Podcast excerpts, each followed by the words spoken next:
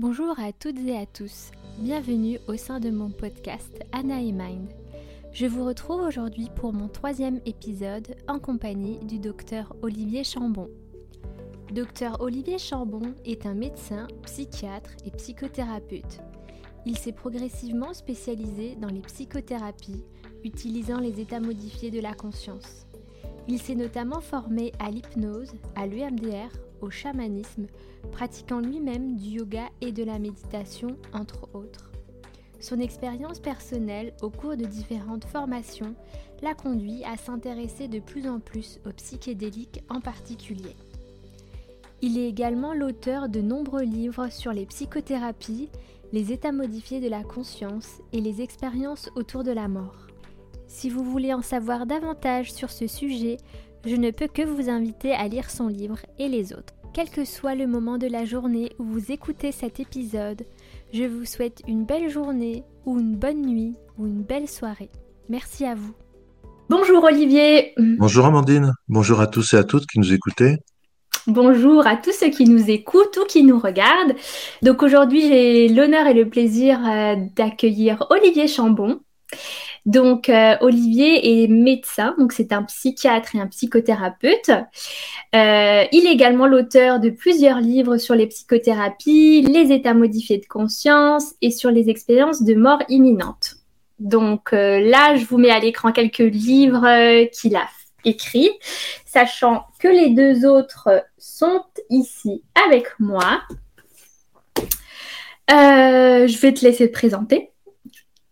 Bon, bah écoute, tu m'as déjà en partie présenté en disant que j'étais médecin psychiatre et psychothérapeute. Et mhm. disons que je me suis spécialisé progressivement dans les psychothérapies euh, utilisant les états modifiés de la conscience, qui permettent des choses ou qui, ont, qui développent des ressources que les, les méthodes en état normal rétréci de la conscience ne permettent pas de faire. Voilà. Et donc, du, du coup, c'est-à-dire qu'en en me formant tout bêtement le MDR est une technique qui met en état élargi de conscience par les mouvements oculaires rapides, hein, qui est très utilisée en psychothérapie pour les traumatismes. Je me suis aperçu qu'il y avait des choses assez extraordinaires qui se passaient, donc je me suis formé en hypnose. Me formant en hypnose, je me suis encore aperçu d'autres choses extraordinaires, donc je me suis entre guillemets formé. Enfin, j'ai fait différentes formations chamaniques, ce qui m'a amené ensuite aussi au psychédélique et à m'intéresser beaucoup à la conscience, parce qu'en parallèle, je faisais euh, du yoga, la méditation, etc. Donc, euh, je me suis intéressé à tous les niveaux, euh, intellectuels, mais aussi physiques et pratiques, à, à, ces propriétés très intéressantes des états modifiés, mais on est toujours en état modifié, donc on aurait des états élargis de la conscience. D'accord, ok. Eh bien, merci pour cette présentation. On va rentrer euh, tout de suite dans le vif du sujet. Tu as déjà répondu à l'une des questions que je me posais. Euh, je me demandais euh, qu'est-ce qui t'a fait te diriger justement vers les psychédéliques en particulier? donc, donc, en fait, c'est l'expérience personnelle que j'ai eue au cours de différentes formations qui m'a progressivement amené à m'intéresser de plus en plus et être, alors à la fois, on pourrait dire fasciné dans le sens pas où j'en perdrais mes mots et mon, et mon intelligence, mais fasciné, c'est très, très intéressé et, très curieux de découvrir quelque chose dont on parle jamais dans les études de médecine euh, classique conventionnelle qui se font selon un modèle matérialiste. Hein. Il y a deux modèles principaux, enfin, j'écarte le dualisme hein, pour rester simple. Il y a le modèle qu'on appelle matérialiste, qui dit que la matière est à l'origine de tout et que l'énergie et la conscience ne sont que des épiphénomènes, des émergences des contingences, c'est pas forcément obligatoire, on aurait pu s'en passer. euh, non mais, et alors que le modèle dit de l'idéalisme analytique, on peut dire ça comme ça, ou du monisme idéaliste, dit que la conscience est première, tout, tout vient d'un grand champ de conscience originelle, et tout le reste, c'est-à-dire les petites consciences que nous sommes, sont issues de dissociation, différenciation de ce grand champ, et tout le reste n'est que ce, ne sont que des états de la conscience. La matière n'est qu'un état de la conscience un état particulier. Et ce modèle explique beaucoup plus de choses quand on regarde les, phénomènes subjectifs qui se passent pendant les états élargis de la conscience, on ne peut pas les expliquer par le modèle matérialiste, mais on peut très bien les expliquer par le modèle idéaliste, moniste, enfin ou idéaliste analytique, peu importe. Et donc c'est ça qui m'a intéressé, à, qui m'a amené à m'intéresser aussi ce modèle en philosophie, avec ses différentes euh, variantes. Hein. On peut aussi parler de panpsychisme, Mhm. ou d'idéalisme neutre à double aspect, ou enfin de cosmopsychisme. Il y a plein de termes mais qui se regroupent autour du fait que la conscience est première et que tout vient de là. et, quand on prend des psychédéliques et qu'on élargit la conscience, on s'aperçoit que ce modèle fonctionne terriblement bien. Et tu as vu, tu as montré le livre euh, euh, que j'ai fait, la, couverture jaune, euh, l'éveil psychédélique. Je développe, mais c'est pas que moi, hein, c'est suite à lecture, expérience, rencontre, un modèle en six niveaux d'élargissement de la conscience, comme six niveaux excentriques, c'est-à-dire c'est un petit cercle qui est le niveau de base, et puis des cercles, qui s'élargissent et puis qui correspondent à différents niveaux, et qui permettent de mieux classer, voilà, en haut à gauche, qui permettent de mieux classer et de mieux comprendre comment ça s'enchaîne les différentes expériences subjectives lors de la prise d'un psychédélique. De la plus faible au plus, à la plus forte, enfin la plus faible, la, la moins élargie à la plus élargie, quoi. Alors avant que j'oublie, je vais juste faire un topo. On ne dit à personne d'aller prendre des psychédéliques, c'est ah, interdit en, France. on va le dire, on va le redire, hein, parce qu'on ne sait jamais. Donc en France, euh, c'est interdit. Donc euh, cette vidéo, elle a pour but euh, juste, voilà, d'informer de ce qu'il existe, parce qu'il faut pas le nier, c'est là, voilà, ça existe, ça peut aider certaines personnes. Donc voilà, c'est vraiment un titre d'information. Tout à fait. Et si on parle d'information de base, et qu'il faut savoir, c'est que les psychédéliques ne sont pas des drogues. Psychédélique, ça. veut dire psyché délos, c'est-à-dire qui révèle l'âme. C'est-à-dire qu'il montre en fait ces champs de conscience moins rétrécis que notre ego ne propose et qui permet d'aller plus loin et de se relier à d'autres consciences, voire même à la conscience source, on va dire. D'accord. Euh, donc euh, c'est pas des drogues. Pourquoi? Parce que les drogues, un, sont dangereuses mm. et nocives, c'est-à-dire il peut y avoir une toxicité euh, physique ou mentale. Alors que le psychédélique, a, pris dans un bon cadre, et on y reviendra ce que c'est que le bon cadre, pris dans un bon cadre, à dose pure, etc., avec des accompagnateurs, etc., ne sont pas dangereux. Et il n'y a pas de dose létale, il n'y a pas de dose sauf une très une très petite frange des psychédéliques, enfin des, des plantes psychédéliques qui sont la datura, la juscam, etc., enfin des plantes euh, euh, disons qui, qui jouent sur le système parasympathique très particulières que personne n'utilise dans les recherches que très, parce qu'elles sont dangereuses, mais tout le reste, il n'y a pas de dose létale. Ou alors, faudrait. Euh, faudrait abuser, abuser, abuser. faudrait qu'ils prennent 15 litres. Alors 15 litres d'ayahuasca, pour ceux qui, qui, savent ce que c'est que déjà rien que ça, euh, c'est pas la peine. Là. Ils, n'y arriveraient pas. Ils peuvent bien faire ce qu'ils veulent. Ils peuvent pas se suicider avec l'ayahuasca. Euh, D'accord. Ok. Donc les psychédéliques, donc ne, alors déjà ne, ne sont pas toxiques. Ils ne rétrécissent ou n'obscurcissent pas la conscience, mais au contraire l'élucident, la rendent plus plus forte, plus vivante euh, il ne crée pas de dépendance physique ni psychique. Mm. Au contraire, les psychédéliques sont utilisés pour traiter des dépendances qui sont autrement très difficiles à traiter. Par exemple, les psychédéliques sont utilisés pour traiter les, les dépendances à, la cocaïne, à l'héroïne, à l'alcool et à la nicotine. Et avec succès, il y a eu des études déjà euh, publiées euh, assez nombreuses maintenant. Donc, euh, et troisièmement aussi ou quatrièmement, c'est plus les psychédéliques, contrairement aux drogues, le but n'est pas d'atteindre un plaisir immédiat et rapide, et puis c'est tout. Parce que les psychédéliques, ça peut être difficile, l'expérience. Il peut y avoir une descente, entre guillemets, aux enfers avant de remonter aux cieux. Mmh. Enfin, il peut y avoir un, on peut côtoyer nos ombres, comme dirait Jungien, ou nos, notre inconscient douloureux ou l'inconscient collectif douloureux avant de vivre des, expériences d'extase ou de lumière ou d'amour ou de compréhension globale de la nature de la réalité, etc. C'est pas un voyage facile. Ceux qui disent que c'est des paradis artificiels n'ont jamais pris parce que au, départ, au départ, ça peut être tout sauf le paradis. Donc c'est difficile, mais c'est un peu comme les médicaments. Souvent, les plus amers sont les plus efficaces, alors que les plus euh, sucrés, c'est souvent les placebos. mais euh, mais ce que je voulais dire, donc, euh, c'est ça la différence aussi. Et puis ça aussi, ça n'agit pas sur, tout à fait sur les mêmes mais, euh, neuromédiateurs, c'est-à-dire les, hormones ou les, produits chimiques qu'on a à la tête. les, drogues, ça agit surtout sur la dopamine, qui est le, le, médiateur du plaisir à mm. court terme, qui peut créer une dépendance. Euh, alors que les psychédéliques, souvent, ça agit sur d'autres, enfin pratiquement toujours, ça agit sur, sur d'autres neuromédiateurs, ou quand ça agit sur la dopamine, ce n'est que partiel, et ça agit surtout sur d'autres systèmes. Donc, ça euh, agit sur la sérotonine. Voilà, ça agit sur la sérotonine, mais pas que, hein, parce que souvent les psychédéliques, il y, a, il y a les récepteurs sigma, sigma aux opiacés, il y a les récepteurs euh, comment noradrénergiques, il y a les récepteurs mm. euh, mu, enfin euh, au, au, GABA, etc. Enfin bref, il y a plein d'autres récepteurs qui agissent avec les autres psychédéliques. C'est pas forcément. C'est vrai que les, les psychédéliques classiques, c'est-à-dire LSD, champignons, psilocybine, à psilocybine, hein, donc c'est la psilocybine qui est efficace. DMT, dont l'ayahuasca, etc., pour dire les principaux, sont surtout, à, surtout sur le récepteur à la sérotonine dans le cerveau. Hmm. Mais c'est pas le seul moyen. Hein. Les autres agissent sur d'autres récepteurs et on arrive quand même exactement au même phénomène d'élargissement de la conscience, exactement au même tronc final commun de l'expérience spirituelle psychédélique. Donc hmm. ça dépend pas du récepteur, ça dépend. Les, les psychédéliques ne font couvrir sur des clés qui vont couvrir des portes. Et ce qui se trouve derrière la, la, la porte, dans la salle, c'est pas le psychédélique qui le crée. Ça, on dit c'est un peu comme un microscope. Ça permet de voir les bactéries qu'on voit pas autrement, mais c'est pas le microscope qui crée les bactéries. Donc euh, euh, l'expérience psychédélique n'est pas une hallucination créée toute pièce par les psychédéliques en, en bouleversant les neurones et en faisant qu'on croit à n'importe quoi, pas du tout. Donc euh, donc, si on veut regarder les, les, que les psychédéliques sont pas des drogues, c'est très important parce que sinon les gens vont dire ah mais qu'est-ce que vous faites? Vous faites l'apologie de drogue, mais mes enfants ils vont prendre de la drogue, ils vont mourir. Non, non parce qu'il y a quatre fake news, il y a quatre fausses nouvelles sur les psychédéliques qu'il faut connaître, qui ont été vraiment répandues à partir des années 70 et qui sont en train maintenant d'être totalement contestées par la recherche. C'est un, ils seraient inutiles, faux. Ils sont utiles dans un certain nombre de pathologies dont on peut parler après. Mmh pathologie mentale ou pathologie physique. Deux, on disait qu'ils étaient dangereux, faux. Dans une bonne condition d'usage, il n'y a pas de danger, ou très peu, ou très maîtrisé, pas plus que d'autres médicaments, on va dire, pas plus que prendre sa voiture et puis risquer un accident. on continue à la prendre quand même. Il suffit d'avoir un bon code de la route et d'être prudent. Mmh.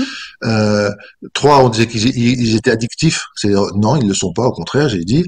Et quatre, on disait que la meilleure façon d'en protéger la société, d'ailleurs, il n'y a pas besoin d'en protéger du coup, c'était de les interdire. Faux. L'interdiction crée, donc la prohibition crée une mafia, crée des mauvaises conditions d'utilisation, crée la possibilité d'accompagner les gens ou de faire de la prévention primaire pour éviter qu'ils fassent n'importe comment et qu'ils aient des accidents du coup.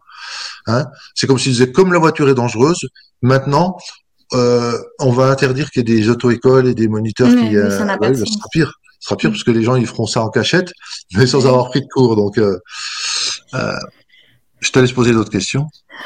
Euh, non, je voulais dire euh, euh, pourquoi du coup, selon toi, ils sont interdits? Est-ce que c'est justement pour pouvoir, bah, j'allais dire manipuler le peuple, mais c'est surtout dans le sens où on ne s'exprime pas comme on devrait en fait?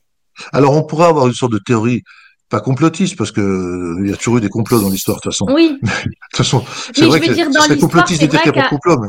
Alors non, mais pour te dire, pour te dire, euh, il y en a qui disent effectivement, on pourrait penser qu'effectivement, comme c'est des, molécules qui augmentent la conscience, donc l'esprit critique, mhm. donc euh, la libre détermination des individus, donc la lucidité, donc le, les gens sont moins conditionnables, sont plus résilients, plus autonomes, plus indépendants, etc. Ce qui est vrai.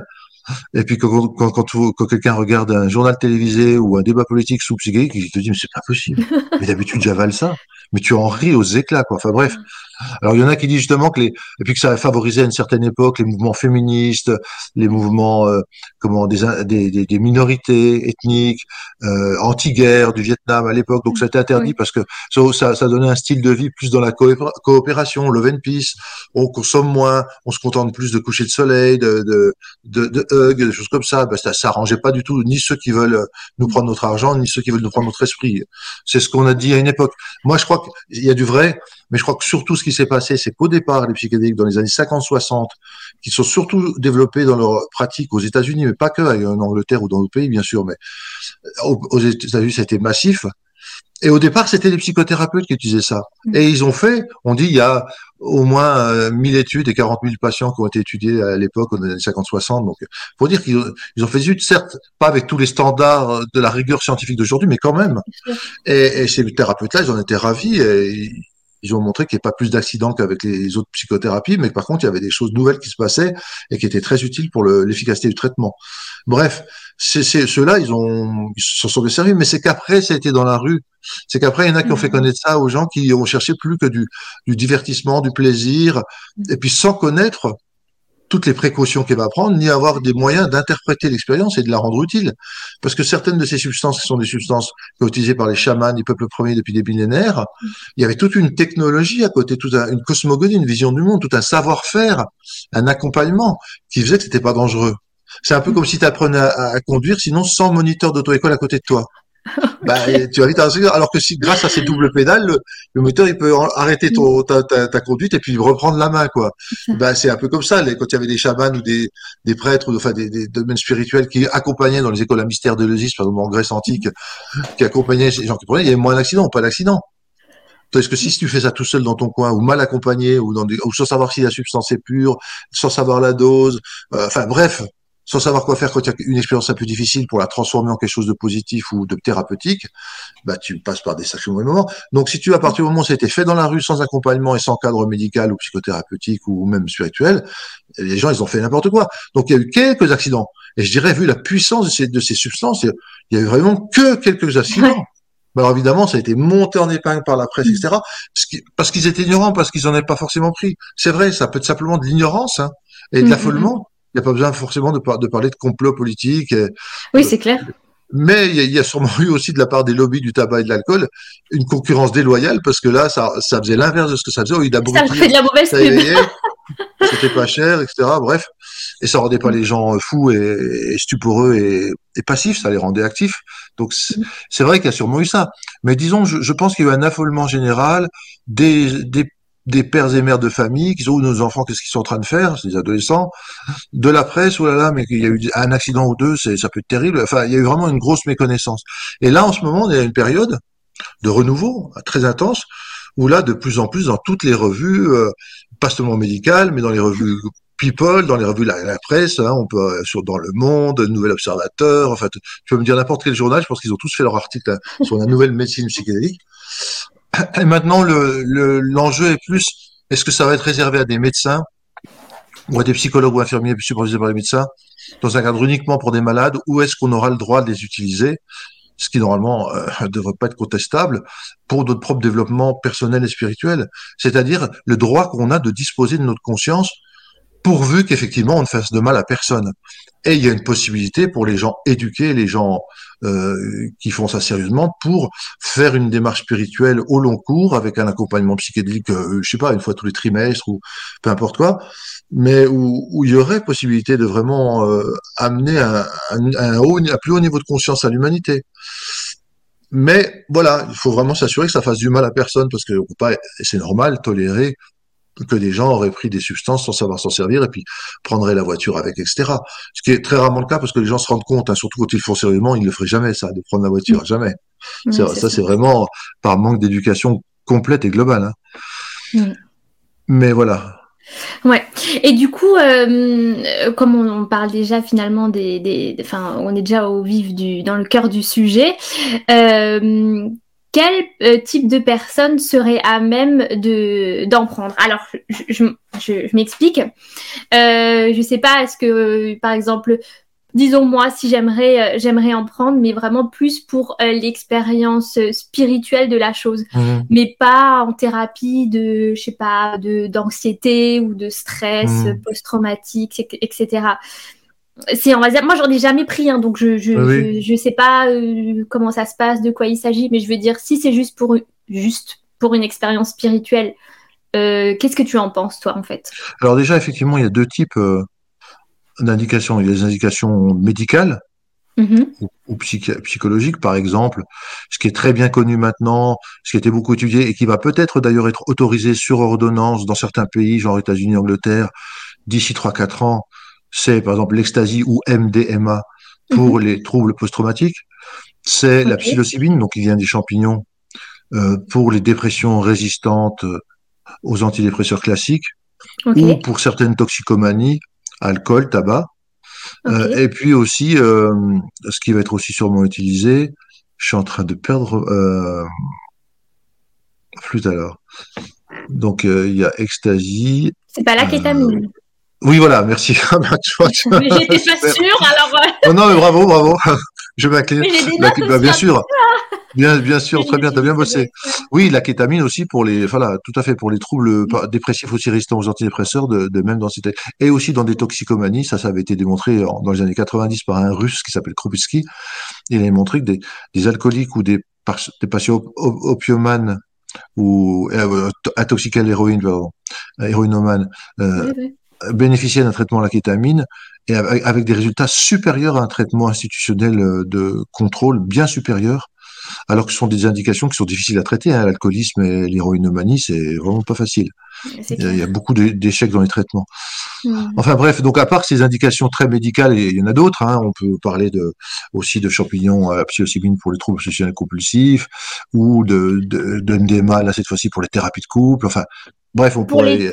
pour les TOC aussi, peut-être? Non, euh, je veux dire euh, pour les TOC ou peut-être euh, Alzheimer et les algies et tout ça, ou c'est pas encore. Alors, alors, alors ça, ça c'est encore autre chose. C'est encore un autre domaine. C'est plus le domaine de la recherche. C'est-à-dire qu'on sait que les psychédéliques, parce qu'ils amènent de la conscience dans le système et que la conscience, elle est négantropique, c'est-à-dire qu'elle augmente l'ordre et l'information dans un système, donc elle, elle le rajeunit ou elle l'empêche de vieillir ou elle le fait perdurer. Donc, on a remarqué, donc c'est pas étonnant, que les psychédéliques, pratiquement quels qu'ils soient, quels que ce soit ceux qui ont été étudiés, augmentent la neurogénèse et la synaptogénèse. Ils sont neurogénèse, c'est-à-dire qu'ils augmentent la croissance des neurones, et la synaptogénèse, ils augmentent les connexions entre neurones.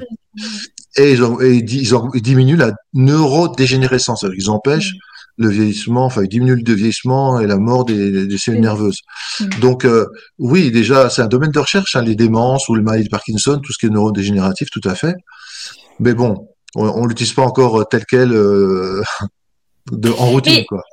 Ouais, c'est euh, clair. alors, ça, c'est les indications médicales, juste pour répondre à la question. et la côté spirituel, après, ah ben, quelqu'un qui voudrait faire quelque chose de spirituel, déjà, il faudrait qu'il aille dans un pays où c'est autorisé. Et malheureusement, il y a très peu de pays, parce que même en Suisse, qui sont les plus avancés d'Europe, les thérapies psychédéliques, soit à l'hôpital de Genève, euh, d'institution psychiatrique universitaire, il y a un service entier pour euh, les thérapies psychédéliques. Et il y a aussi des médecins ou psychologues qui ont le droit en Suisse, mais ils sont triés sur le volet, puis il faut des conditions spéciales de, de donner des psychédéliques à leurs patients.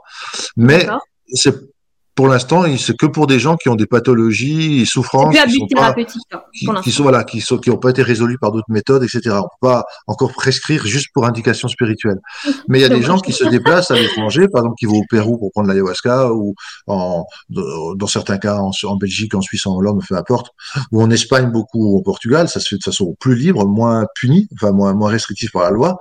Il y a des gens qui prennent ça effectivement pour leur développement personnel ou impersonnel, je dirais, c'est-à-dire spirituel.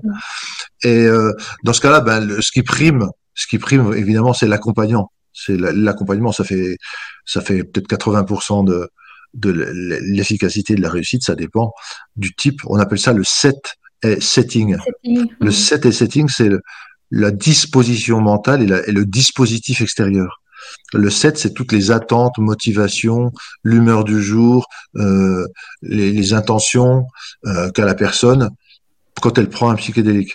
Et le setting, c'est le cadre extérieur, relationnel ou matériel. Relationnel, c'est justement qui est avec elle, comment on, s'occupe d'elle, quels sont les, l'accompagnement est-il d'un type spécialisé, euh, compétent ou pas.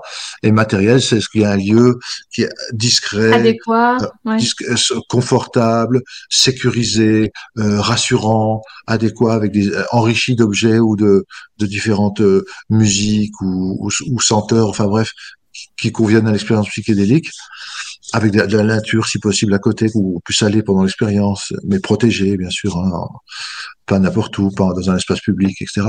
Enfin bref, il faut, il faut des, tout un, ensemble. Puis le mieux, c'est aussi d'avoir une matrice positive. Alors matrice, c'est la façon dont l'expérience est conçue et reçue par le milieu social.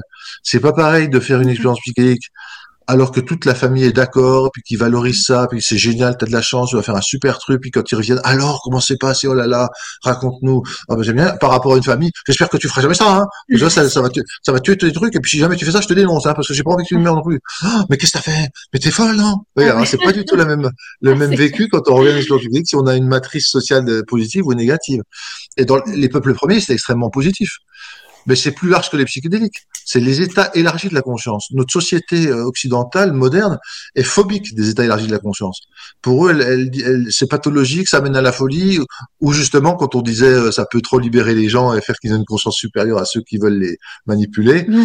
je ne sais pas. Mais en tout cas, c'est pas du tout apprécié. Alors que dans les cultures anciennes, c'est au contraire recherché, validé, honoré, euh, sacré. Euh, euh, c'est compris et conçu comme une source supérieure d'information pour euh, des choses parfois très pratiques. Hein. Chez les peuples chamaniques, c'était pour trouver un, un, un, troupeau de gibier euh, loin, c'était pour faire disparaître des maladies, c'était pour régler des conflits à l'intérieur de la tribu ou éviter une guerre. Enfin, c'était pour plein de choses comme ça. Le chamanisme, c'était pour des choses très pratiques. Donc, c'était des gens pris au sérieux et du coup sérieux dans leur exercice. Alors que là, nous, on a tendance à croire que c'est juste des, des jeunes un peu euh, fêlés ou euh, qui en quête de, en quête de sensation, qui prennent ça et que voilà, c'est dangereux, il faut surtout pas. Non, euh, euh, la, la, vie et les psychédéliques et les gens nous ont pas attendu pour produire des, des, choses très intéressantes. Mhm. Mais pas en France, voilà. Ceux qui vous qui écoutez là aujourd'hui, je répète, euh, je suis pas en train de faire la propagande, je suis en train de dire juste d'écrire ce qui existe, mm. en vous disant que là, en France, on n'a pas le droit, vous poserez de la prison et euh, une forte amende, et que voilà, non. Mm. Il y a des pays, à vous de les chercher. Je ne veux pas non plus faire trop de Oui, on va pas faire la liste non plus. Voilà. Tout à fait. Et euh, je voulais juste revenir euh, sur la notion euh, de cet accompagnement, justement. Donc, on comprend que c'est très important. Donc, est-ce qu'on peut aller jusqu'à dire que ça va influencer l'expérience de la personne? Bah, Disons que si moi j'arrive, je suis accompanyant, je sais pas, je suis un peu morose aujourd'hui, ça va pas. Enfin, c'est pas ah bah, bien sûr. Du coup, ça ah bah, va. Bien sûr, ça va beaucoup. Il faut savoir que quand on, est sous, sous psychédélique, on est quand même plus suggestible, plus influençable. On est beaucoup plus sensible. On, on est même sensible à l'inconscient de l'autre personne en face de nous. Hein, on peut capter des informations euh, qu'on capte pas habituellement. Donc, euh, si l'autre, si l'accompagnant est ambivalent, ambigu, s'il n'est pas, pas de conduite éthique, s'il s'ennuie, s'il a peur, si c'est pas bien faire et qu'il s'affole quand l'autre euh, traverse des passages difficiles, ça peut créer un effet de résonance négatif. Donc, effectivement, l'accompagnant, c'est très important. Et souvent, l'accompagnant, il faut qu'il ait pris lui-même des psychédéliques pour avoir savoir ce qui se passe et être en empathie et, savoir comment intervenir à ce moment-là. D'ailleurs, même aux États-Unis, dans les formations de la MAPS, qui est une des grandes associations qui essaie de, de rendre légitime maintenant l'usage des psychédéliques, la MAPS, ils font maintenant une formation de thérapeute psychédélique parce qu'ils savent que ça va bientôt se légaliser, donc il faudra des thérapeutes et qu'il n'y en a pas assez pour l'instant, donc ils les forment avant même que ça soit légal mais ils les forment légalement, bien sûr. Et mm. d'ailleurs, ils vont obtenir une permission pour que les gens qui font, qui suivent les cours, aient le droit de prendre de l'ecstasy, la MDMA, pour déjà savoir un peu ce que ça fait. Et sûrement que dans d'autres formations, ils proposeront aux gens euh, de prendre un peu de kétamine je connais un pays où ça se fait, où je ne veux pas dire lequel, où mm. les étudiants euh, prennent de la kétamine, mais de façon très protocolaire, avec un médecin qui est euh, anesthésiste qui est présent sur place, etc., etc. Enfin, tout est tout est super bien fait pour ça super sécurisé. Mais voilà, les gens commencent à dire oui, on peut pas demander à quelqu'un d'être un accompagnant de psychédélique s'il a jamais fait l'expérience. C'est comme un guide de haute montagne. Si s'il te dit tiens, je vous amener au sommet du Mont Blanc, puis vous avez déjà fait? Ah non, moi jamais, moi c'est J'ai jamais acheté mes chaussures de marche. Avant, j'en avais jamais fait. Je dis, ah bah t'es gentil, toi. On va, peut-être euh, chercher quelqu'un d'autre. On va peut-être pas te suivre. ça. ouais, non, mais c'est clair. Et euh, du coup, euh, donc avant, juste pour revenir à ce que tu disais au début, euh, selon toi, peut-être d'ici quelques années, ce serait envisageable des thérapies en France? Mais alors, je dis bien envisageable, mais ce serait vraiment très très encadré. Je sais pas, est-ce que ce serait réservé à l'hôpital? J'imagine qu'on n'aurait pas ça en officine, par exemple. Enfin, je me, enfin, je sais pas ce que non, tu non, vois la chose. Oui, oui, non, non, non. Je pense que ça sera toujours, euh, enfin, en France en tout cas, dans un premier temps, euh, pour qu'il peut durer longtemps, euh, l'officialisation, la légalisation sera faite à mon avis, d'après ce que je vois, euh, euh, pour des raisons médicales. Donc, tu pourras pas aller voir ton médecin généraliste en disant voilà, j'aimerais bien explorer un peu plus ma conscience et j'aimerais que vous me prescriviez un, un, psychédélique, du LSD par exemple, pour pouvoir explorer la conscience. Et puis que tu à la pharmacie, ah d'accord, ben voilà du LSD, voilà, etc.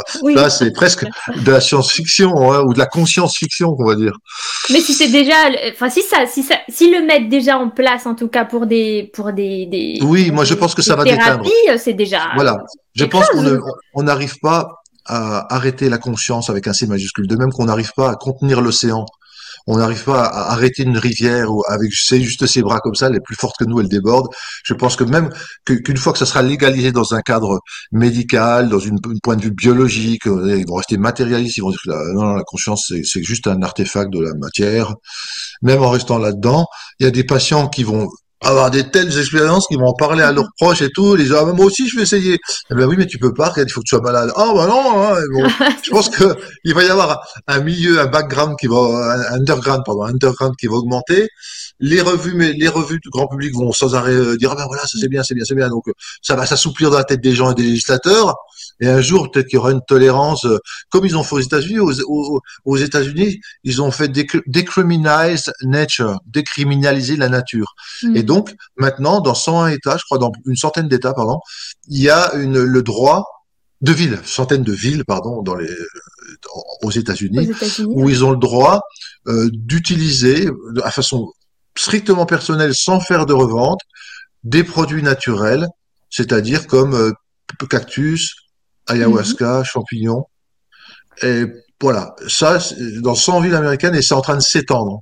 Parce qu'ils se disent c'est des produits de nature, il n'y a aucune raison de rendre criminels des produits de nature, pourvu qu'effectivement on s'en serve de manière euh, non toxique pour soi et pour les autres. Mm. Donc quand on voit ça, ça veut dire qu'il y a des gens, ils ont le droit aux États-Unis de s'en servir à un niveau spirituel.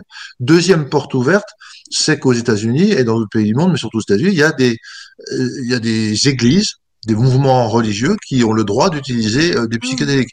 Par exemple, l'union d'un végétal ou le, le Santo Daime, qui sont des églises d'origine brésilienne, qui sont implantées aussi aux États-Unis dans d'autres parties du monde, où les gens ont le droit de consommer, je crois que c'est deux fois par mois, de l'ayahuasca en, ah dans des cérémonies, euh, des messes, en groupe, etc.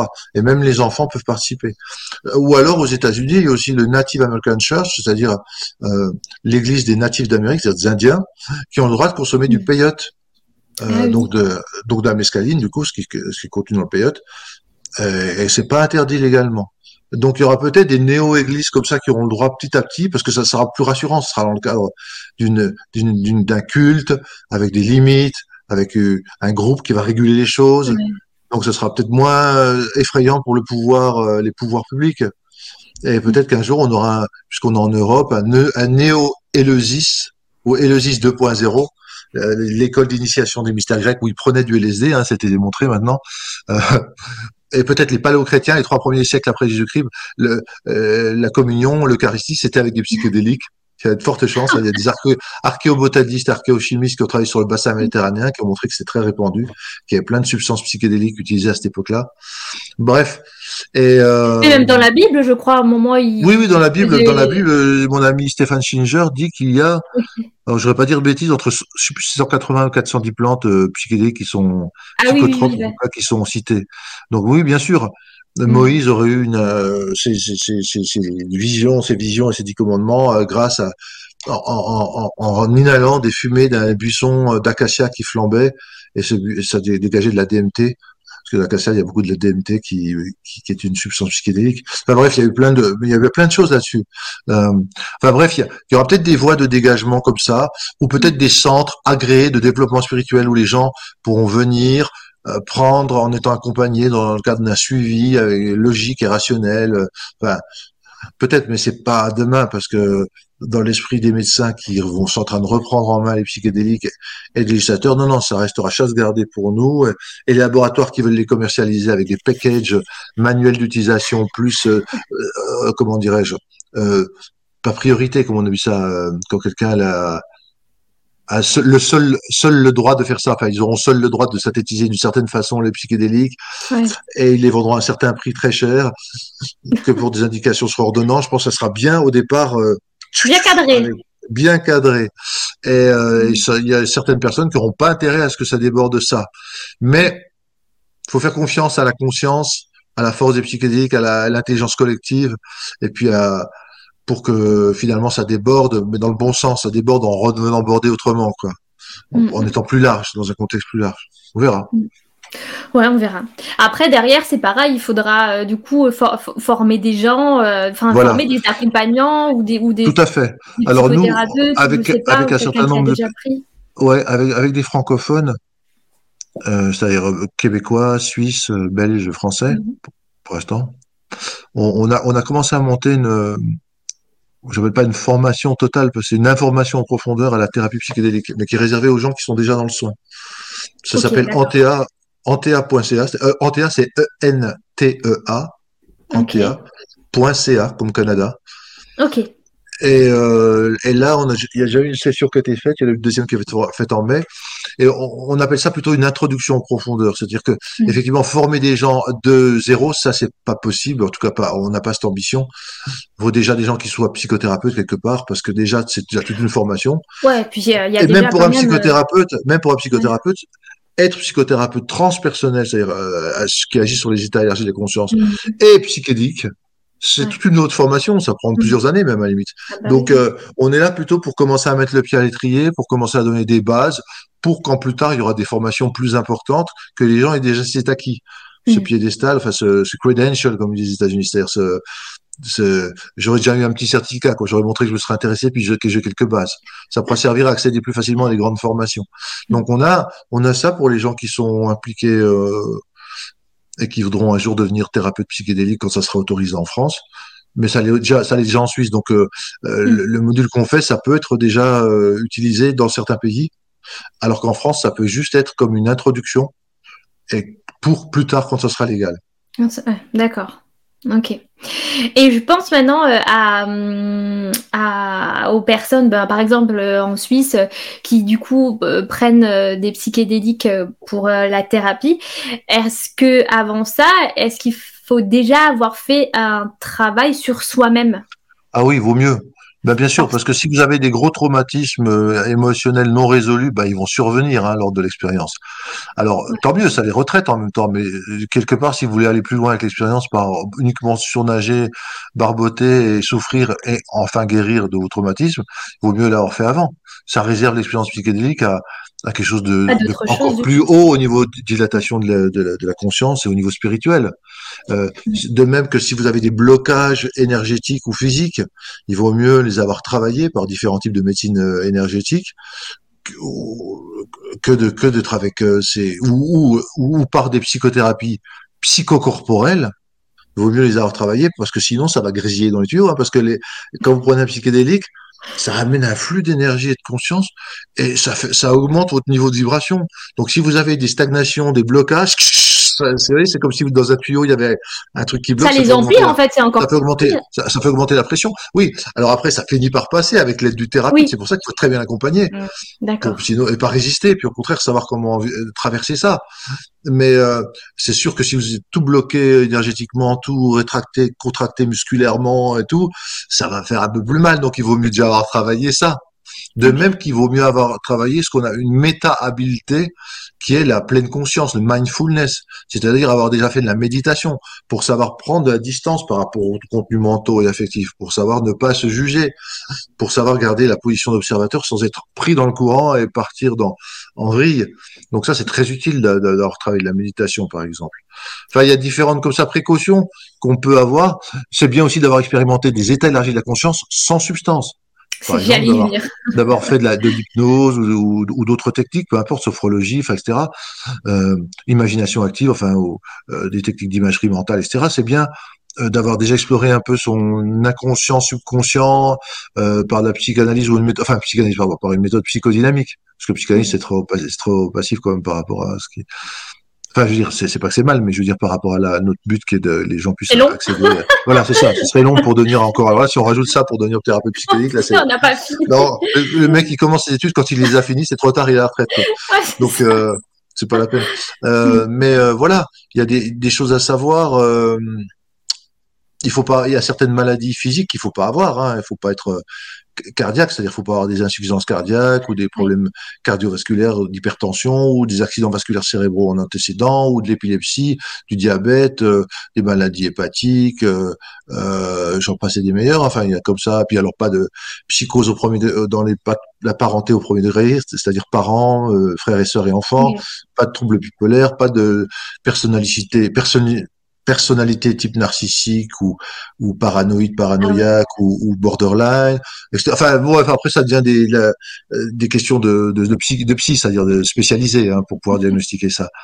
Mais voilà, il faut, faut faire attention. Mais les pieds, c'est des super médicaments, donc ça demande des super précautions.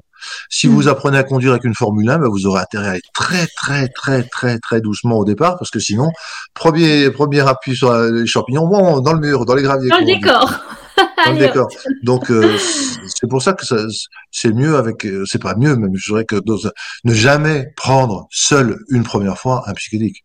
Mm. Ne jamais prendre seul mm. une, première fois un psychédélique, ça c'est la règle absolue. Vous ne savez pas comment vous réagirez, vous risquez, vous risquez vraiment beaucoup plus que si vous aviez un accompagnant qui est déjà l'expérience des psychédéliques, mais qui soit disponible, sobre, qui n'a rien pris, mm. et qui soit là pour vous, pour veiller à votre sécurité, pour vous rappeler que vous êtes euh, sous psychédélique et que donc euh, euh, ça va passer, et donc il faut pas trop s'affoler. Enfin bref, il y a plein de choses à faire. Quelqu'un de rassurant, ouais, qui sait comment oui, pour te dire la main s'il faut. Enfin bref, mais mais ça c'est mais pas en France hein, non, plus. toujours pas. ah, toujours pas. De toute façon, ce sera toujours comme ça, jusqu'à ce que la loi change. Du coup, le meilleur accompagnant, euh, ce serait le chaman alors ben, pas, Oui, pas forcément. Ou alors un psychothérapeute transpersonnel, c'est-à-dire quelqu'un qui a fait de la psychothérapie, euh, qui intègre les états élargis de la conscience. Il y a des écoles hein, de thérapie transpersonnelle. Euh, en France, c'est le CESUM, CES, avec un C majuscule, H-U-M, avec un H majuscule, CESUM. Ok, d'accord.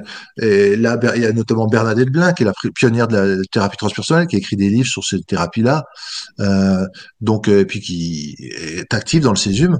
Et ils ont formé des tas de thérapeutes qui ont l'habitude de travailler des techniques chamaniques, des techniques euh, hypnotiques, des techniques euh, psychédéliques, etc. Donc eux, ils savent très bien faire. Mais effectivement, on s'oriente vers l'utilisation du savoir des peuples premiers qui ont décrit tout plein de rituels pour accompagner de manière efficace et non dangereuse les psychédéliques, les plantes, les plantes médecines, comme ils appellent ça. Et probablement qu'un jour, on intégrera des, des, des protocoles hybrides, chamanico, euh, transpersonalo, euh, humanistico, enfin, hybrides qui vont intégrer tous les savoir-faire de différentes parties du monde, parce qu'il n'y a pas de raison. C'est compatible. On peut utiliser de manière synergique différents euh, apports techniques en fait, moi, je me posais la question par rapport euh, à ça parce que je me dis que quand même, euh, enfin, si on prend, enfin, les chamans, enfin, moi, j'ai jamais été au Pérou et tout, donc je sais pas, mais de ce que j'en ai lu, enfin, c'est une tradition, c'est une coutume, euh, c'est un tout, c'est l'ambiance, c'est le lieu et tout. Et je me dis que du coup, quand quand on prend ça à côté, il y a, y a pas quelque chose qui manque. je, je sais pas comment si, si, mais, c'est pour ça, c'est pour ça que les accompagnateurs souvent mettent en place des rituels qu'ils ont appris à qu'ils ont appris soit en faisant du chamanisme même, soit en faisant de la thérapie transpersonnelle, soit en créant. Parce que quand vous avez déjà pris les psychédéliques et que vous-même, il y a déjà dire qui en prennent en même temps qu'ils accompagnent, mais en plus petite dose. Hein. Donc, ils sont dans un état modifié de conscience aussi, et il leur vient des massages, des, des, des vibrations sonores ou des, ou des chants ou, ou des techniques corporelles qu'ils inventent. Mais ce que je veux dire, c'est que euh, non, quand quelqu'un a déjà pris le psychique et se pose comme accompagnant, il a déjà développé son propre ensemble de rituels, de façons de faire. Il laisse pas les gens comme ça, tout seuls, euh, avec leur expérience. Voilà. Mais ça, ça demande de la professionnalisation pour que ça soit bien fait. C'est comme tout. Mm, mm. Et jusqu'à maintenant, on professionnalisait pas parce que les gens qui faisaient ça, c'était le milieu underground, c'est-à-dire ils, prenaient sur leur sur leur, leur propre risque pour euh, par bonté finalement pour aider l'humanité pour euh, pour faire ça. Donc maintenant, euh, ça va quand ça va se professionnaliser, ça sera ça ira plus vite. Il y aura plus de gens bien compétent et bien disponible pour ça. Hmm. Euh, j'ai entendu euh, aussi, enfin j'ai lu que les euh, psychédéliques, oh, je, me permets d'en parler parce que je le lis pas souvent, je le vois pas souvent, que les psychédéliques fonctionneraient bien aussi sur les thérapies de couple, mais que ce serait aussi, enfin que ça agit aussi sur le plaisir sexuel. Alors, les thérapies de couple, oui. Ça, justement, la MDMA ou ecstasy était un excellent outil.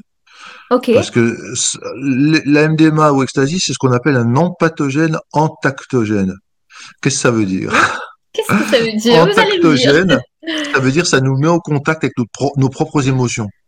Ok. Et empathogène, ça nous met en contact avec les émotions ah, de l'autre. Les autres, ok, ouais. Donc quand on, est, on, sent, on sent mieux ce qu'on ressent et qu'on peut plus le dire à l'autre et qu'on sent mieux ce que l'autre ressent et qu'on peut plus s'en tenir compte, tout de suite le dialogue ah est beaucoup plus authentique, beaucoup plus profond. Et quand en plus on sait que l'extasie, la diminue la peur et augmente l'amour, eh ben on a moins peur de parler, moins peur du jugement et on est plus ah, à train de voir l'essence de l'autre, la beauté de l'autre qu'on avait oublié au bout d'un certain temps. Donc c'est un excellent outil pour les thérapies de couple. Bien sûr. Quant à, euh, quant à l'énergie sexuelle, alors par contre, l'estasie, c'est plutôt, ça diminue un peu l'énergie sexuelle. Ça la répartit sur tout le corps et beaucoup dans le cœur. Donc c'est moins dans les chakras du bas. Alors qu'il y a d'autres molécules, comme effectivement toutes les molécules qui élargissent, qui augmentent l'énergie, comme ça peut être toutes, toutes les sérotoninergiques, hein, les, euh, les, champignons, le LSD, le, bon, la DMT, vous êtes partis tellement dans des mondes possibles, vous pensez à toute autre chose que, que ça. Ah. Mais disons que, disons qu'il y a des substances, les caténones, les caténones, par exemple, sont des substances psychédéliques, et une série de substances qui sont connues pour augmenter l'énergie sexuelle. C'est ce qu'on appelle le sex chem. C'est C-H-E-M, dont on a, depuis Palmade, on a beaucoup entendu parler de chemsex, les gens ne savaient pas ce que c'était, mais c'est très connu, c'est une façon d'utiliser l'énergie qui circule, l'énergie de vie qui circule dans tout le corps, et notamment le long de la colonne vertébrale, la Kundalini, comme on dit ça. Oui. Et toute la, force de la libido qui est augmentée comme toutes les autres énergies par les, certains psychédéliques, et ce qui fait que la personne devient, vous devenez hypersensible aux caresses, au toucher. Euh, il y a une excitation sexuelle ou une augmentation de la, la, puissance sexuelle qui peut se mm. faire dans le bassin. Et puis surtout, le contact avec l'autre pendant l'acte sexuel est, est incroyablement décuplé, et vous percevez plein d'énergie euh, partout dans le corps et mm. vous êtes en fusion. Donc c'est du, du tantra, ça devient du tantra. ce sont des molécules très tantriques, on va dire. D'accord. Donc c'est sûr que là, euh, après, il y a même des milieux hédonistes, pour dire libertins, qui font ça comme ça, mais c'est plus la même recherche. C'est plus forcément le. Plus même... Mais c'est bien aussi, hein, je veux dire, non, mais dans le sens, on, est en train de dire oui, ah bah oui, d'accord. Euh, mais pourquoi pas Ils ont le droit. Je veux dire, quel problème? Oui, mais non, mais que ça fait, que ça fait de mal à personne. Mais, mais, mais, mais c'est sûr que l'énergie sexuelle est une énergie de conscience et de vie très forte et, que l'amplifier à deux sous psychédéliques, c'est comme allumer un grand feu en réunissant deux petits feux qui, qui s'embrasent et qui font un grand feu. Donc évidemment, euh, ça c'est sûr qu'il faut, faut, pour les gens qui voudraient essayer à viser euh, ce qu'ils veulent d'ailleurs, parce que j'ai pas de leçon à donner à qui que ce soit, mais euh, c'est sûr que ça peut être quelque chose, une, une, très belle expérience. Et en couple, ça peut, ça peut créer aussi quelque chose de l'ordre de la thérapie de couple, parce que se redécouvrir sexuellement grâce à une substance comme ça dans un vieux couple, ça peut être surprenant et ça peut être le début d'autre chose, peut-être justement le début de dire, bah, il faudrait peut-être qu'on fasse du tantra, si le tantra ça fait des choses comme ça, mm. ça peut être l'incitation. De même que dans les années 70, il y a beaucoup de gens qui sont venus au bouddhisme zen dans les monastères ou dans les, les, les, c'est pas les temples, les, je sais pas comment ils appellent ça, les centres zen aux États-Unis, parce qu'ils avaient fait du LSD. Et après, ils ont arrêté le LSD, mais ils ont continué le bouddhisme ou la pratique d'un Donc les psychiques peuvent être un très bon premier pas qui vous donne dire ah ouais ça ça existe. Ah ben j'ai envie de me diriger. Je vais le faire sans substance. Comme ça, c'est, ça sera légal, ça sera pas dangereux, puis ça sera, je serai pas dépendant d'une substance. Enfin, c'est pas une dépendance, mais donc j'aurai pas besoin. Et il y a des gens donc qui vont faire du tantra suite à justement des expériences psychédéliques aussi. Donc pour dire, c'est pas forcément à opposer. Il n'y a pas forcément de dire ah ben non, c'est soit l'un, soit l'autre. Non, ça peut être l'un et l'autre. Ça peut être l'un et l'autre, ouais. Pas forcément dans le même temps, mais euh, ou parfois dans le même temps. Il y a des gens qui peuvent faire du tantra sous psychédélique. Hein. Et quand vous faites par exemple de la biodanza ou du tantra sous ecstasy, je vais dire, ça doit, ça doit être génial. Ça doit être vraiment du, super tantra, du super, euh, la super euh, biodanza. J'aimerais que on parle un peu de, de l'ayahuasca. Est-ce que donc ce qui est ce qui est contenu dans l'ayahuasca, c'est la DMT, c'est bien ça? Alors, l'ayahuasca, comme on dit, c'est un mélange de deux plantes, une liane qui contient des, des, des, des, molécules qui inhibent la dégradation de la DMT, et puis une, autre plante avec des feuilles qui, elle, contient de la DMT. Donc, la DMT plus ce qui inhibe, ce qui dégrade la DMT, ça permet à la DMT rester dans le corps longtemps. Sinon, si vous prenez juste la, la plante, la DMT, c'est vite dégradé dans le corps et une expérience très courte. D'accord. Donc, euh, la liane, elle contient des bêta-carbolines qui sont des IMO, inhibiteurs de la monoamine oxydase, donc qui empêchent la DMT de la feuille, du psychotria viridis, de, de, de se dégrader. Donc, ça fait des expériences qui durent 4 à 5 heures, 5-6 heures, enfin 5 heures, on dire en moyenne. Et voilà, d'autre on, on, vit des expériences plus particulières avec, avec l'ayahuasca ou... Disons qu'en général, les plantes qui viennent de la terre offrent des expériences plus ancrées, plus enracinées, justement dans l'énergie et les esprits de la terre. Par exemple, tout ce qui vient des champignons, des cactus et des, de l'ayahuasca vous amène dans d'autres mondes que les substances synthétiques, genre le LSD, euh, le, TCB, l'ecstasy, la, kétamine justement, mais euh, qui vous emmènent dans des choses plus humaines, on va dire. D'accord. C'est logique. Mm. Euh, mais les deux peuvent, enfin les deux types de substances naturelles, enfin naturelles, végétales et synthétiques, vous amène dans les six niveaux de la conscience dont je vous ai parlé, hein, enfin mm. dont vous avez montré sur le livre L'éveil de la conscience. Mm. Mais disons, voilà, il y a cette petite différence qu'on on côtoie plus les esprits de la terre ou les esprits de la matière ou un certain type d'esprit lié aux végétaux quand on est dans des plantes que quand on est euh, avec le LSD ou le. Des choses synthétiques. C'est plus des choses, euh, on va dire du monde d'en haut, diraient les chamans, des choses plus des guides, des humanoïdes, des machins, comme la clé DMT par exemple, et, euh, et des choses humaines, l'inconscient personnel et tout. Mais c'est valable. Disons qu'il y a un recouvrement, c'est que c'est pas absolu. On peut pas dire les plantes c'est que comme ça et les choses dit que c'est comme ça. Les deux peuvent se recouvrir. La preuve, c'est que euh, quand Gordon Wasson a découvert les champignons à psilocybine au Mexique, chez Armazatec, et puis avec euh, la, la d'ERA Mara Sabina, Mara Sabina, Maria Sabina, je crois, ou c'est Mara Sabina.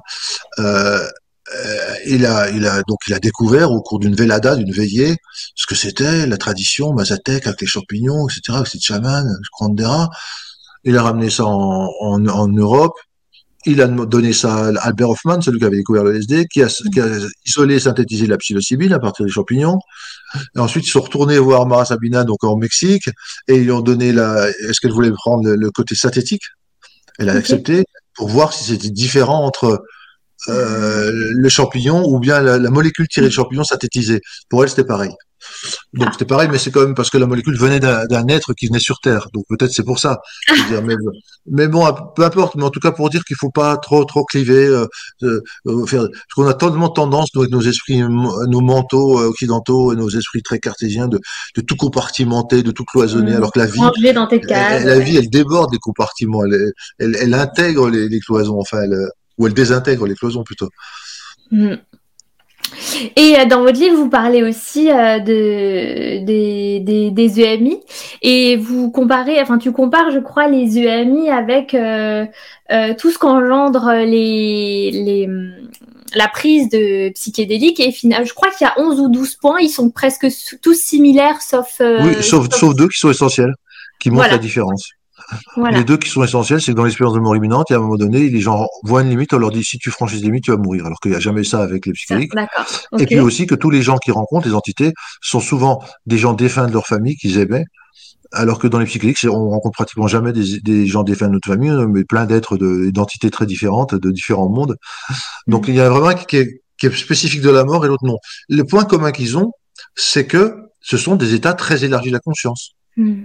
Mais c'est ce qu'on appelle le tronc final commun, ou ce que, ce que euh, Huxley appelait le, la philosophie pérenne ou la philosophie éternelle, ou ce que Stess, le spécialiste des, du mysticisme, appelait ça le common core, le noyau commun central, le plus petit dénominateur commun, enfin, euh, ce à quoi aboutissent toutes les états élargis de la conscience, quelle que soit leur, leur manière d'obtention, par la prière, par la grâce, par euh, le bouddhisme, par euh, la prise de substance ou pas, voilà. Voilà, prise de substance ou pas, les aboutissent au même endroit.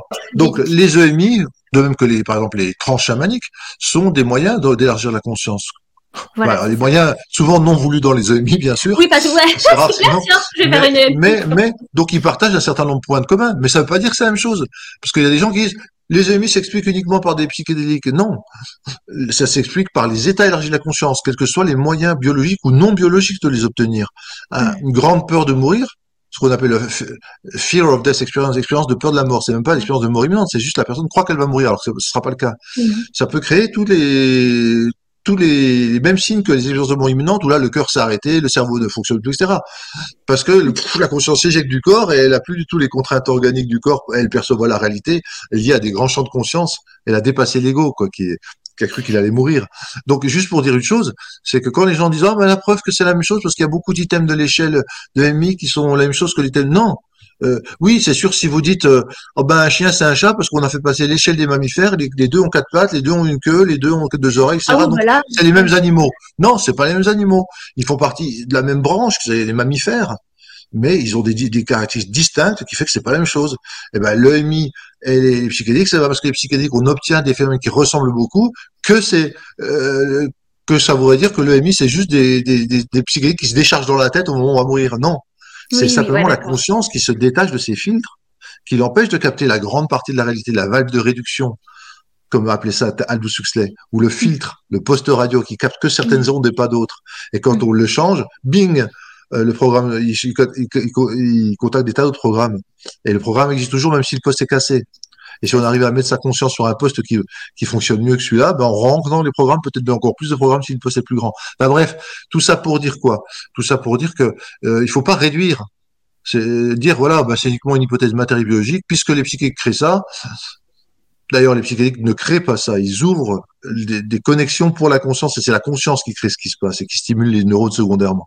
Et c'est pas les psychédéliques, hein, c'est une clé. C'est Deux ne dépend pas de ce qu'on va trouver derrière la porte. Hein, je, je répète, hein, je respecte. Ce sont des, des, comment on appelle ça en chimie, des produits qui favorisent une réaction, mais qui ne font pas partie du produit final de la réaction. Hmm. Les catalyseurs, voilà, un catalyseur, ça arrive, ça, ça, il y a deux autres molécules, bing, sous l'effet du catalyseur, euh, ça change, et ça fait un produit, mais le catalyseur ne fait pas partie du produit.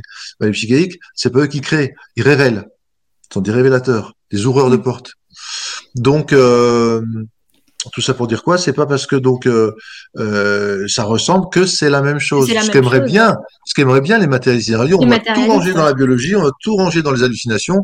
Le MI, c'est qu'une hallucination liée à un cerveau qui déraille et qui jette des hormones comme ça bah, sans, sans contrôle. Non, non, pas du tout. Euh, les gens ont une conscience très très très lucide dans les EMI.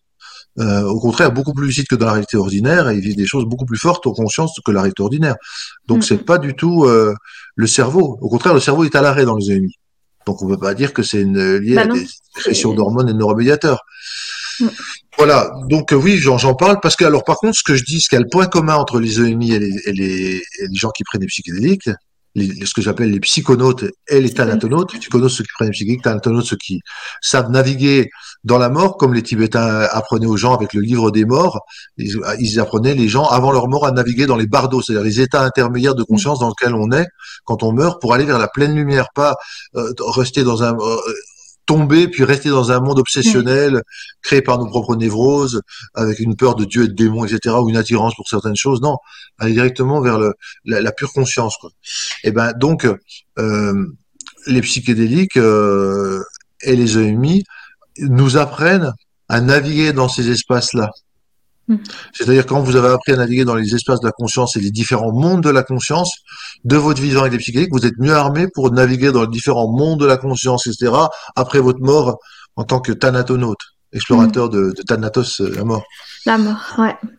D'ailleurs, bah, d'ailleurs, on, retrouve souvent dans les psychédéliques hein, la notion de mort-renaissance, mort de l'ego, dissolution de l'ego et renaissance d'un nouvel, euh, d'un nouvel être. Hmm. Euh, c'est pas pour rien.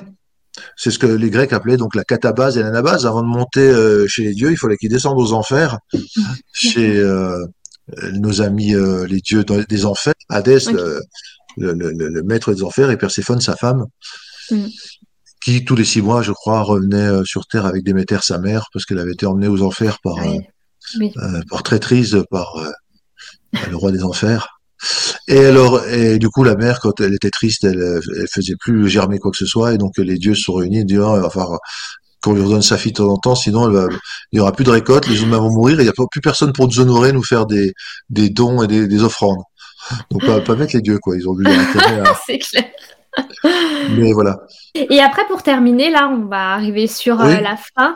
Dans ton livre, euh, tu parles souvent de la conscience avec un grand C et la conscience avec un petit c. Tu peux juste nous expliquer? Oui, parce que le grand champ de conscience avec un grand C originel, d'où tout provient, qui relie tout, qui nourrit tout, euh, on pourrait l'imaginer comme un immense océan illimité éternel, et, et il y a des tourbillons qui se forment. ces tourbillons prennent des formes éphémères qui ont l'air d'être différentes de l'océan, qui ont l'air de s'en dissocier. Pourtant, elles sont faites d'eau, elles aussi. Donc, quelque mm. part, elles sont faites de la conscience, mais elles ont l'air de prendre, de prendre euh, leur petit monde à part. C'est comme l'ego qui crée des, qui filtre un peu quelque chose et qui crée son propre monde intérieur et des miroirs qui se renvoie des images, il pense qu'il pense qu'il pense, il sent qu'il sent qu'il sent, etc. Il a l'impression qu'il est, qu'il il oublie d'où il vient et à quoi il est relié en réalité. Et dès que ça se calme, dès que le tourbillon remonte et s'évase, on revient à l'océan illimité et on pouvait communiquer avec les autres tourbillons euh, autour de nous. Donc il y a du transpersonnel, il y a de l'impersonnel. Donc oui, euh, la petite conscience, c'est la grande, la partie de la grande conscience qui a été captée, filtrée, hypnotisée par l'ego et qui se croit seule et, et sans lien avec le reste. C'est ça la petite conscience. Et quand elle s'élargit, elle retrouve ses liens avec la plus grande conscience ou avec des champs de cette plus grande conscience, des esprits, des mondes, etc. Voire même avec la grande conscience source, ça c'est l'expérience mystique originelle, qu'on appelle d'unité euh, introvertie hmm. ou d'unité interne, qui est le, sommet de l'expérience mystique, où il n'y a plus que pure conscience. Hmm. On perd toute identification avec ce qu'on est et on, est complètement distancié des contenus de la conscience, on est pure conscience. Et ça, euh, voilà, il n'y a plus d'ego. Donc ça, c'est, ça peut arriver, hein, justement. Et quand ça arrive, c'est souvent associé dans les, même dans les essais cliniques, donc très sérieux et tout, avec des matérialistes, ils s'aperçoivent quand ils font des échelles de mysticisme, qui font passer aux gens des échelles, mesurant l'influence mystique, plus la note était élevée, plus ils ont eu des résultats positifs et durables pourtant dans un programme très matérialiste. Hein. Quand vous donnez par exemple de la psilocybine à des déprimés, à des déprimés résistants aux traitements antidépresseurs, eh ben plus les gens ont, une note haute aux échelles de mysticisme, plus ils ont bénéficié. Donc ça, ça crée une sorte de validité externe entre l'expérience spirituelle et l'expérience de transformation. Il y a, mm. c'est lié en fait. Et même s'ils n'ont pas eu une grosse expérience mystique, ils ont augmenté leur capacité de, de méditation, de mindfulness, de pleine conscience. Ils ont plus de Oui, ça a quand même eu un, effet. Donc ça a quand même eu un effet, un, mini effet mystique euh, hmm. à minima. Enfin, ça a eu un effet mystique à minima. Hmm. Ok, bah écoute, euh, on arrive sur la fin, Olivier. Je te remercie. Euh, bah, merci Amandine pour tes questions intéressantes et d'avoir répondu présent et merci pour tout. Comme toujours, votre aide est précieuse. Je compte sur vous pour liker, partager, commenter et diffuser au plus grand nombre mon podcast afin qu'il se fasse connaître. Et je vous en remercie par avance.